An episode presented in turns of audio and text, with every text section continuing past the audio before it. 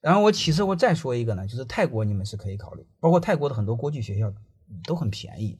我们国内的国际学校一般是十万到二十万到三十万吧，北京、上海的学校有三十二三十万，这儿的国际学校比国内学校便宜多了。泰国为什么好呢？泰国是佛教国家，因为一般泰国人是很温和，这是你们可以考虑的。为什么要去国外上学？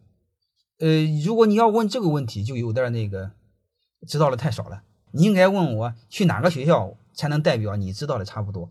我们看到的很多的那个明星的那个电影都是在马来西亚拍的，包括那个卧虎藏龙啊、色戒呀，能明白了吗？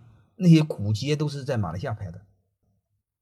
因为这儿呢，这儿呢，它是英联邦国家，英联邦国家好处是在哪呢？刚才我我跟你们聊过，就是它法制相对规范，它一般不会乱搞。